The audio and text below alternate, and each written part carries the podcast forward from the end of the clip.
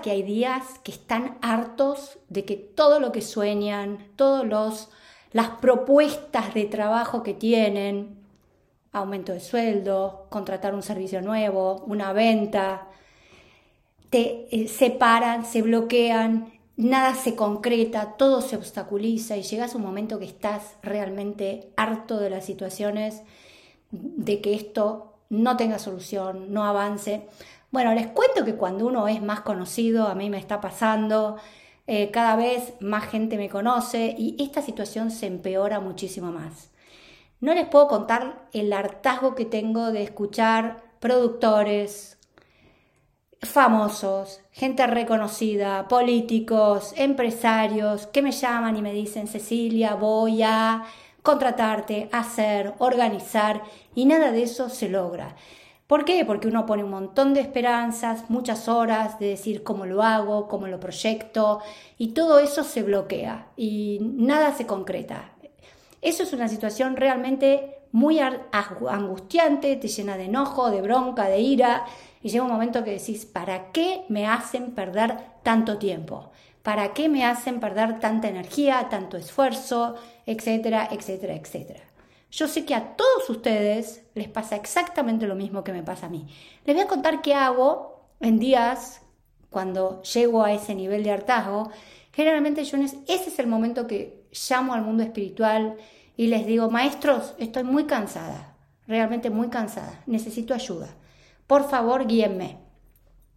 En esos momentos yo les cuento que tengo en mi casa una biblioteca que no entra más un libro, se caen los libros entonces voy y agarro un libro y empiezo a leer. Bueno, y es impresionante cómo el mundo espiritual a través de los libros me sacan de estas situaciones. Y les cuento que eh, ya grabé varios podcasts, les dije que estaba muy, muy comprometida con todo lo que tenga que ver con la creatividad, con crear cosas nuevas, etcétera, etcétera. Y justo me agarro un libro que tenía que seguir completando. Es un libro que se hace semana por semana, eh, uno no lo puede hacer de golpe, tiene que parar, hacer los ejercicios y seguir. El libro es El Camino del Artista, que yo se los conté varias veces, de Julia Cameron. Es un libro que se las súper recomiendo para todo lo que tenga que ser activar la creatividad y darnos una mano cuando nos sentimos estancadas, bloqueadas o cansadas. Y justo, miren qué impresionante, me tocaba el último capítulo del libro, lo empecé en febrero, vengo un poco retrasada, pero el capítulo se llama Recuperar una sensación de fe. Y este capítulo lo voy a grabar en, en este podcast y el que viene, lo vamos a leer juntos. Porque realmente en estas situaciones de bloqueo, yo creo que las lecturas como este capítulo del libro de Julia Cameron es realmente calman, eh, aquietan, te hacen volver a sentir que podés seguir y que no te tenés que paralizar cuando estas situaciones eh, te bajan la energía, te oscurecen la mente, entras en la negatividad. Este es un podcast que cuando estén en esa situación vamos a leer juntos este libro, este capítulo de este libro, porque realmente es muy, muy, muy impresionante y ayuda muchísimo. La creatividad precisa de la fe. La fe precisa que renunciemos al, al, control. Esto da miedo y nos resistimos a ello. Arrojamos obstáculos en nuestro camino cuando nuestra resistencia a la creatividad es una forma de autodestrucción. Muchas veces la depresión, como la ira y la ansiedad, son resistencias y crean malestar. Cada uno de nosotros tiene un sueño interior que podríamos desplegar si tuviéramos el valor de admitir cuál es y la fe en que eso se va a concretar en algún momento. Pero esta aceptación es muy difícil. Las afirmaciones te van a ayudar mucho. Es excelente afirmaciones tales como sé las cosas que sé y otra, me fío de mi propia guía interior. Cada una de ellas terminará brindándonos la sensación de que vamos por nuestra propia dirección. Esta resistencia es muy comprensible en todos nosotros. No estamos acostumbrados a pensar que la voluntad de Dios en nosotros puede coincidir con nuestros propios sueños internos. Lo hemos hecho, lo que hemos hecho ha sido tragarnos el mensaje de nuestra cultura.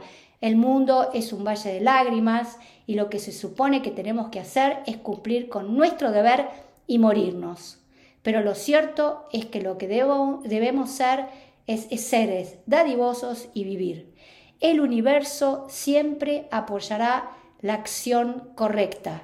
El sueño más profundo que nosotros podemos tener siempre es la voluntad de Dios para nosotros. Joseph Campbell escribió un axioma que tendría que guiarnos a todos. Sigue a tu gozo y se abrirán puertas donde las puertas no existían. Es el compromiso interior de ser fieles a nosotros mismos y de seguir nuestros sueños lo que dispara el apoyo del universo. Mientras seamos ambivalentes, el universo nos parecerá ambivalente y errático. El flujo de nuestra vida se caracterizará por repentinos chorros de abundancia y por largas temporadas de sequía, cuando nuestros suministros se reduzcan a un levísimo goteo. Si echamos la vista atrás, hacia los tiempos en que el mundo parecía un lugar caprichoso y poco confiable, veremos que también nosotros éramos ambivalentes y vivíamos en conflictos con nuestros objetivos y conductas. Una vez que disparemos un sí interno al afirmar nuestros objetivos y deseos más verdaderos, el universo funcionará como un espejo y lo expandirá. Esto, esto que dice Julia Cameron me parece súper importante porque en esos momentos donde todo sentimos que todo es pesado, que no queremos saber más nada con propuestas, que nuestro sueño se para y que decís, pero ¿por qué, ¿para qué tanto esfuerzo? ¿O qué pasa que eh, saco un producto y nadie lo compra, nadie le gusta? En esos momentos donde todo parece caer, es tan importante que volvamos a confiar en nosotros mismos. Y ella viene, la otra parte del capítulo, súper, súper interesante, es esta parte donde em, eh, primero lo que leímos, si sos ambivalente, el universo va a ser ambivalente con vos.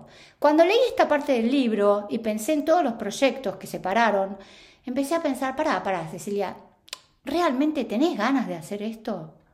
Este proyecto que te está ofreciendo un productor de televisión, ¿tenés ganas de levantarte, arreglarte, prepararlo, exponerte a que te pueda ir bien, te puede ir mal? ¿Realmente estás con entusiasmo, con pasión, con ganas impresionantes de enfrentarte a esto? ¿O es otra carga más que te impones? Entonces, me parece que lo que dice el libro, me parece que hay que pensarlo y hay que pararse a decir, este proyecto o esta, este, este artículo que estoy vendiéndole a la gente, pienso que es realmente excelente, que me encanta hacerlo, que no me importa si me lo compran 10 o 1, o realmente tengo adentro nuestro trabas, cosas que sentimos que no funcionan bien, pocas ganas. Si gente hay que pararse, porque cuando la realidad se traba, lo primero que tenemos que pensar, como dice Julia Cameron, en qué parte nosotros somos ambivalentes o en qué parte, que ahora lo va a decir más adelante en el, libro, en qué parte no entendemos que todo, toda planta necesita su tiempo para crecer. Todo proyecto necesita crecer, estabilizarse, y que muchas veces no aguantamos los tiempos de los proyectos. Porque lo que es cierto que muchas veces en he estado en situaciones como la de ahora, que me han propuesto cosas y que no salían, con el tiempo se concretaron. Y con el tiempo, ese podcast que soñé grabar durante años, un 22 de julio del 2020, se concretó. ¿Qué hubiera pasado si yo hubiera dicho, basta, lo freno porque no está dando resultados en el momento que quiero. Entonces también es bueno que nos plantemos y nos planteamos a cada uno de nosotros cuánto eh, paramos nuestros proyectos, cuánto no esperamos que las cosas se resuelvan. Julia Cameron sigue hablando en el libro, hablando de la creatividad. Acuérdense que ella es experta en creatividad. Ella lo que cree es que todos los seres somos absolutamente creativos y que en el proceso, el proceso creativo de por sí es un proceso complejo y tiene obstáculos, pero cuanto más sepamos vencer los obstáculos a los procesos creativos, más rápido vamos a poder obtener resultados. Ella dice que la creatividad como la vida propia humana, empieza siempre en la oscuridad. Es necesario que reconozcamos esto. Con frecuencia pensamos todo solo en términos de luz, y entonces se me ocurrió la gran idea, lo entendí y lo logré. Es verdad que muchos hallazgos se nos aparecen como flashes. Es verdad que algunos de esos flashes pueden resultar cegadores, pero también es verdad que esas ideas luminosas vienen precedidas de un periodo de gestación que es interno, turbio y absolutamente necesario. Muchas veces hablamos de las ideas como de criaturas de nuestra mente. De lo que no nos damos cuenta es de que las criaturas de la mente son bebés y no deberían sacarse a la fuerza y de manera prematura del vientre creativo. Gente, les dejo esta parte del libro, voy a seguir grabando otro podcast donde les voy a, contar cómo Julia Cameron te da ejercicios prácticos para que cuando entras en la noche oscura de la creatividad o en el hartazgo de lo que nunca se logra y hay que esperar, salgas adelante con facilidad, con, con creatividad, con ideas nuevas. Entonces, segundo podcast de esto cuando los proyectos se bloquean. Segunda parte, ahí va.